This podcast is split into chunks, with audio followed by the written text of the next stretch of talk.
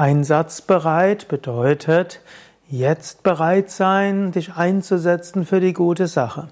Natürlich, man spricht auch davon, dass die Polizei einsatzbereit ist, dass das Militär einsatzbereit ist, die Feuerwehr ist einsatzbereit und der Katastrophenschutz ist einsatzbereit.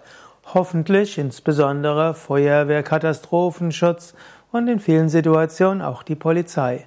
Aber darüber möchte ich jetzt nicht sprechen, sondern du selbst solltest auch bewusst sein, du hast Aufgaben und es gilt dort mit Freude und Energie das zu machen. Dinge, die du nur irgendwo mit äh, ohne Herz machst, wird etwas schwieriger sein. Du kannst manchmal sagen, ich bin einsatzbereit, ich bin einsatzfreudig, ich will mich einsetzen für die gute Sache, ich will etwas tun.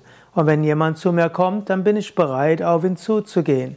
Wenn neue Aufgaben kommen, die Schicksal oder Karma mir geben, dann bin ich bereit, diese, diese anzugehen.